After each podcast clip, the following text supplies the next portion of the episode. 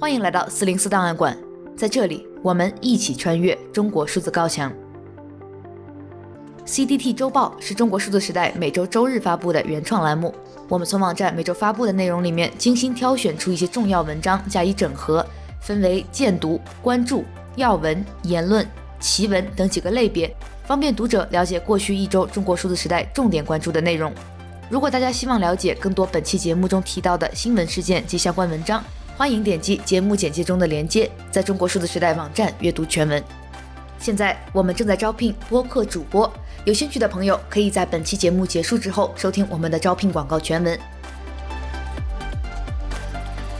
四月十六日至二十三日，这一周上海全面封城已接近一个月的时间。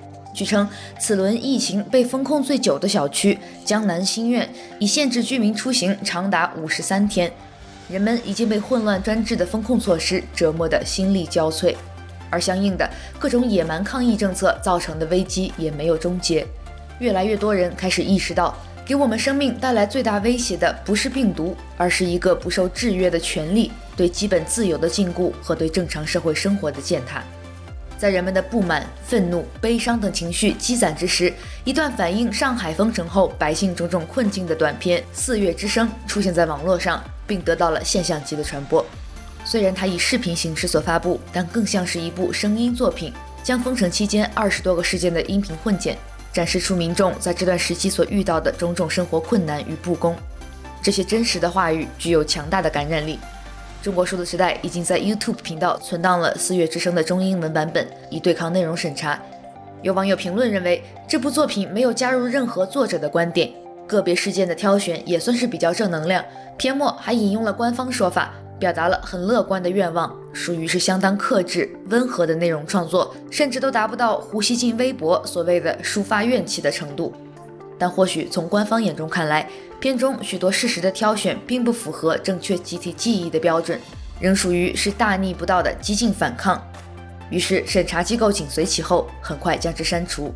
而这一举动彻底挑起了网民愤怒，引起了无数人疯狂的自杀式接力转发，再现了两年前那篇发哨子的人全网接力转发一幕，俨然是一场反抗言论审查的赛博战争。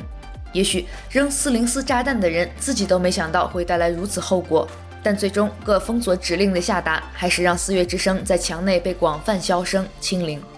有网友评价说，四月之声中的那些声音，持续转载它而被抹杀的声音，墙内外因它而泛起回响的声音，共同构成了属于当下、属于这个时代的四月之声。这一周，上海一连五天公布了新冠死亡病例。如今累计约四十万人确诊，三十六人死亡，而死亡数字全是在十八日后更新的，或有计划发布的痕迹。这一数字仍被外界批评透明度不足，或与真实情况不符。据官方宣传，长期以来的说法，全面清零政策以减少感染率的方式保护了大量体质衰弱的老人，但在上海疫情管控期间，却出现了超老龄化小区被迫展开自救，家属抗议九十四岁转阴老人被强制带往方舱。回国老人在解除隔离后无法入住酒店而露宿街头，九十五岁传奇老太从隔离点翻墙逃离等奇闻。据博主早见哈亚咪在方舱医院的观察，上海定下二十号全面清零的目标后，对病人应收尽收，但方舱里的老弱病残如同孤岛求生。这篇见闻记录在阅读量破千万后遭删除。不过，一名在沪德国人的经历却与国人待遇有很大的不同。他在接受到居委会“你今晚必须去 camp” 的指令后，怒骂上海政府的防疫措施如同一坨屎，还说中国此轮表现已成世界笑柄。但最终，他既没有因失言遭遇铁拳，也没有被防疫人员强行带往方舱，这让许多网民羡慕背靠强大祖国的好。在微博上，有着中国特色的言论反抗行动仍在持续。网友们频繁的冲塔恶搞，使微博撤掉了“起来，不愿做奴隶的人们”和“张维为被打”两个微博话题，而偷着乐号召人赵立坚也再度因引用唯美旧照的评论而翻车，被迫删除了原话。目前，上海正传出看似矛盾的消息：一方面，官方称社会面清零的目标指日可待，社区扩散已经得到有效控制，全市有望很快迎来解封，社会经济将逐步恢复。另一方面，防疫部门又出台奇葩文件，要求对封控管控区楼宇进行硬隔离，在部分单元楼出口设立铁丝网。有网友讽刺说，这一切其实并不矛盾。国家卫健委主任曾表态，要旗帜鲜明反对病毒共存和病毒流感化的思想。抗疫从此已经变为了不容挑战与质疑的政治问题。病毒不可怕，就怕有人不听话。当层层加码的变态清零都无法解决现实问题时，也许就不会再是静态化管理，按下暂停键那么简单了。接下来就是要根据疫情严重程度划分成或大或小的监狱了。这又何尝不是以下家的《一九八四》的全景沉浸式演绎呢？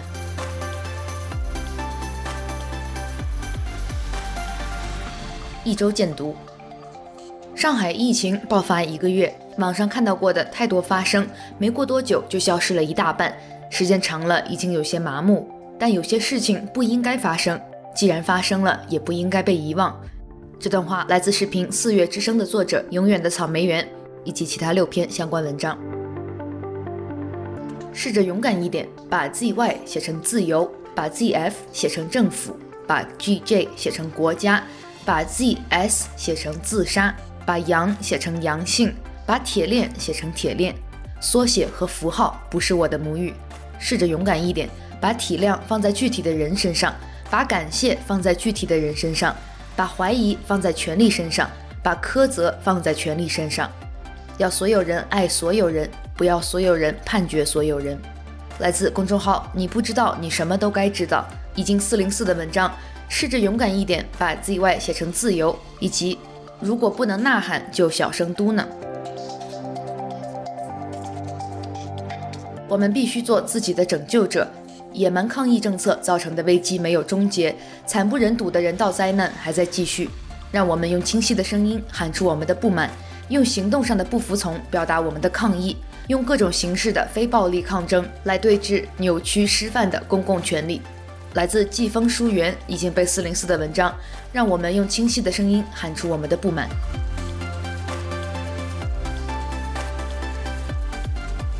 按照官方说法，中国的方舱医院是速度快、质量好的一项创举，在应对新冠疫情中起到重要作用。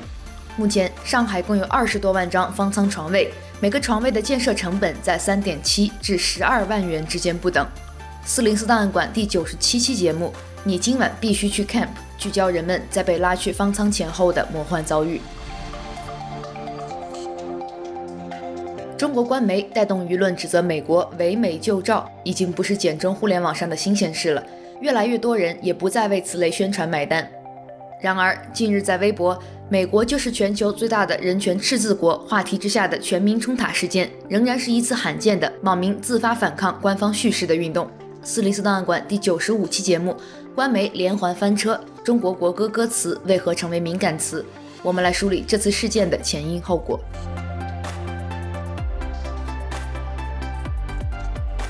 上海封城几周以来，人们被混乱专制的封控措施折磨得心力交瘁，一桩桩人道主义惨剧接连发生。在这些流传出来的音频和视频中，我们听到了上海人悲痛的哭声、愤怒的呐喊声和无奈自嘲的笑声。这些影音资料是对这段历史最好的存档记录。请见四零四档案馆第九十三期、九十六期，视频里的清零，上海人的哭声、呐喊与抗议。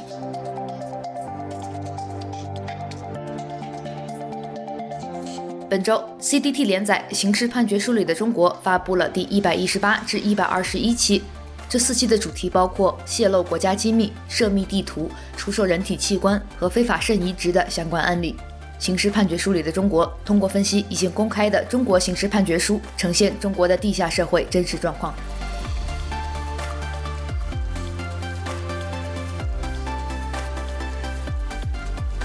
一周关注。四月二十三日也是世界读书日，豆瓣用户把乔治·奥威尔的《一九八四》顶上了热搜第一。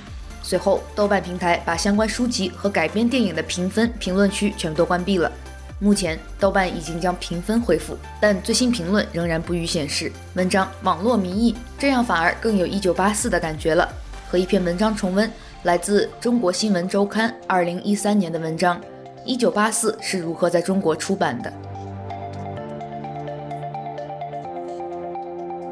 一则毫无根据的谣言正在网络上快速发酵传播。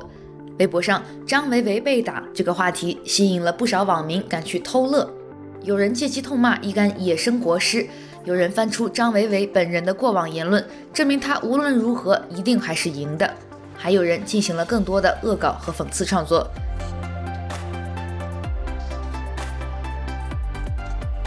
中国国家卫健委主任马晓伟在官媒撰文指出，要旗帜鲜明反对病毒共存和病毒流感化的思想，巩固防控成果，以实际行动迎接中共二十大的召开。在墙内墙外中文互联网上，不少网民或直白或隐晦地表达了对这篇文章的看法。上海交通大学研究生会官方微博发布二零二二全球华语大学生短诗大赛入选作品。其中部分诗作表达了对疫情管制、丰县铁链女事件等现实问题的批评，引发网民关注。我们记录了部分诗作与读者分享。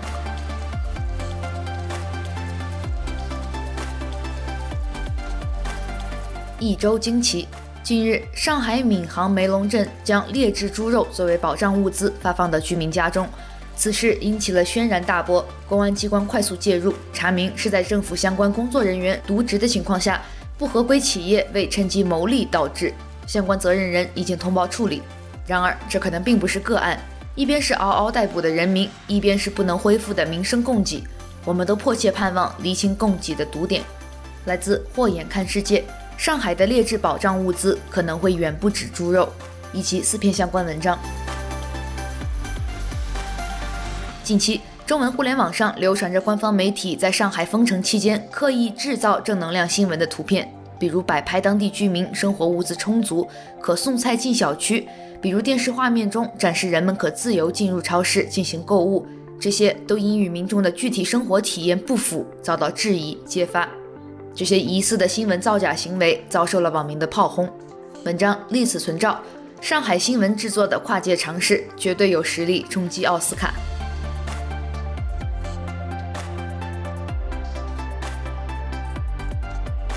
四月十八日，网传在上海市华山路出现了多条抗议封城的标语，其内容为“反对无限制封城，人们正在死去”。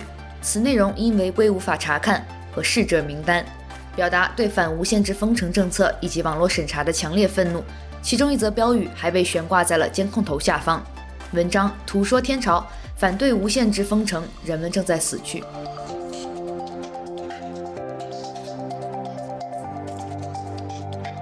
一周言论，第一条来自作者李成鹏，已经被四零四的文章。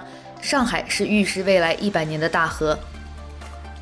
每一头傻逼内心都长着一个体校学历的吴京，他们不读书，且对此有一种莫名其妙的优越感。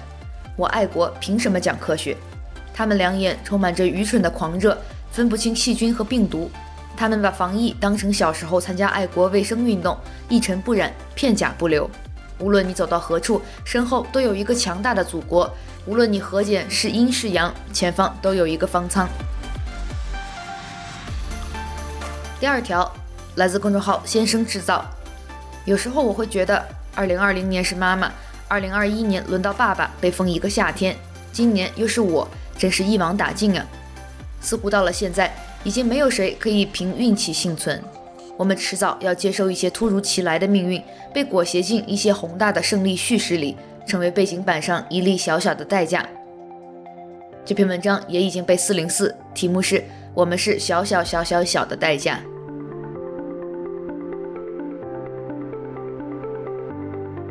第三条来自公众号 “STEM 与阅读指南”，又是一篇四零四文章，题目是“我就问一句，是不是现在完全不在乎经济了？”现在的情况是，不仅仅是上海的企业，上海辐射的长三角经济圈中，很多企业都处于停工停产的境地，有的企业已经停工停产。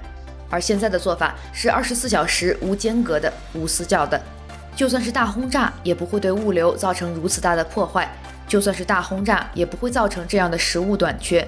我就问一句，是不是现在已经完全不在乎经济了？居家禁止，原地禁止，原岗位禁止，全域静默、静态管理，停止一切非必要流动。在防疫领域，某些人的造词能力不逊于这些卷王，你刚学会密接这词，咣，冒出了个时空重合者。你刚解锁这个颇具赛博意味的时空重合者，又出来了个时空伴随者。这时候，你是否已经波士顿矩阵懵逼？来自公众号微板报，风就是风，何必造那么多新词呢？这篇文章已经被四零四。最后一条，来自公众号时间的幻影，为什么暴风兵不值得同情？这些天来，我一直在想一个问题：观看《星球大战》系列时，你会选择同情暴风兵吗？归根结底，你可以同情一个坏人。但无法同情一个 U 盘。如果我会同情一个暴风兵，也是同情一个选择脱下制服、放下武器的暴风兵。只不过从那一刻开始，他也就不再是一名真正的暴风兵了。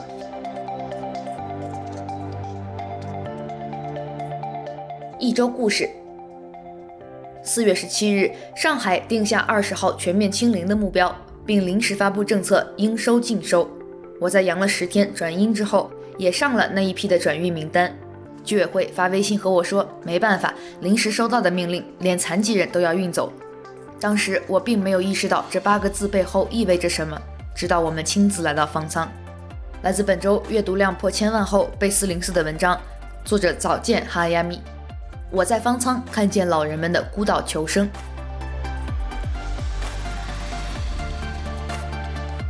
一九五七年二月。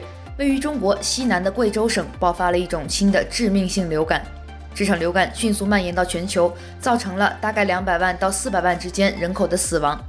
新冠疫情并不是中国遭受的第一次全国性流行病。我们在五十年代公共卫生条件不好的时候，尚且都能克服一般的流行传染病，为什么现在条件已经改善了百倍、千倍就不能呢？来自阜成门六号院已经被四零四的文章。中国在一九五七年流感中的群体免疫。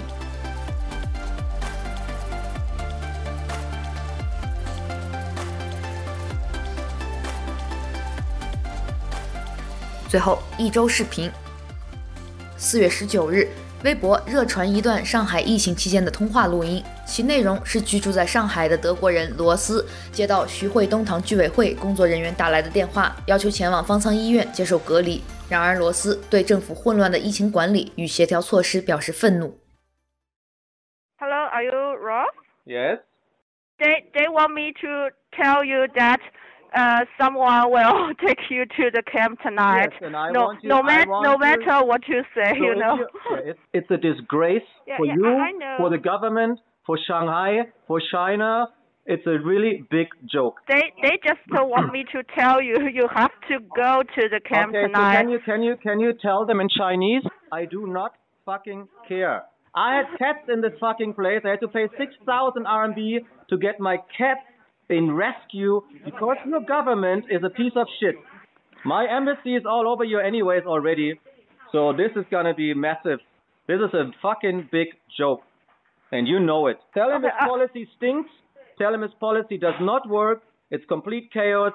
It's like a fucking kindergarten. You can tell him exactly that. 视频：一个德国友人怒斥上海防疫成世界笑柄，中国网友说：“听我说，谢谢你。” 近日，一段北京地下说唱歌曲视频在网络广泛流传，其歌词辛辣直白、尺度大胆，批判对象直指当局。据称，这是地下饶舌乐团歌手冯笑演出的片段，拍摄时间未知，而为了现场需要，已被迫进行了歌词的自我审查。但传言说，这位歌手仍因反动被捕。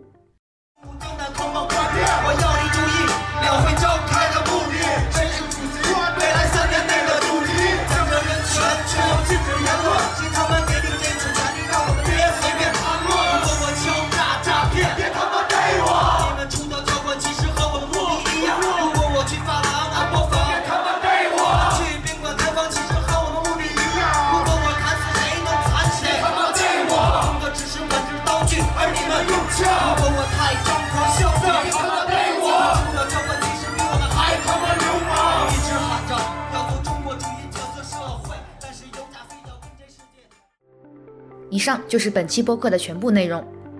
下面我们要插播一条招聘广告，我们正在为四零四档案馆招聘播客主播，可以是兼职或者项目合作。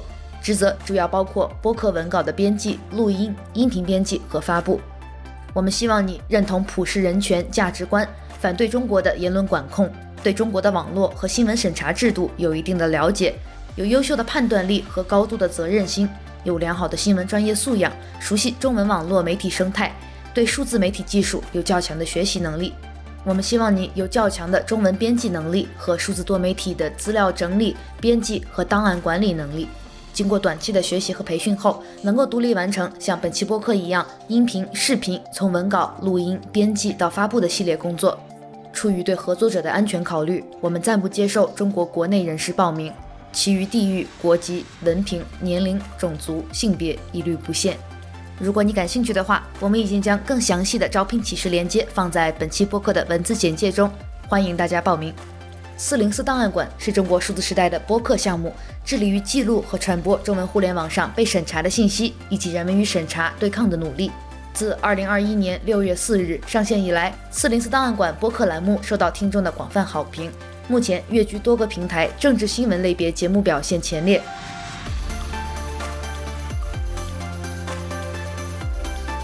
如果大家希望了解更多本期节目中提到的新闻事件及相关文章，欢迎点击节目简介中的链接，在中国数字时代网站阅读全文。欢迎大家通过电报 Telegram 平台向我们投稿，投稿地址请见本期节目的文字简介。阅读更多内容，请访问我们的网站 cdt.media。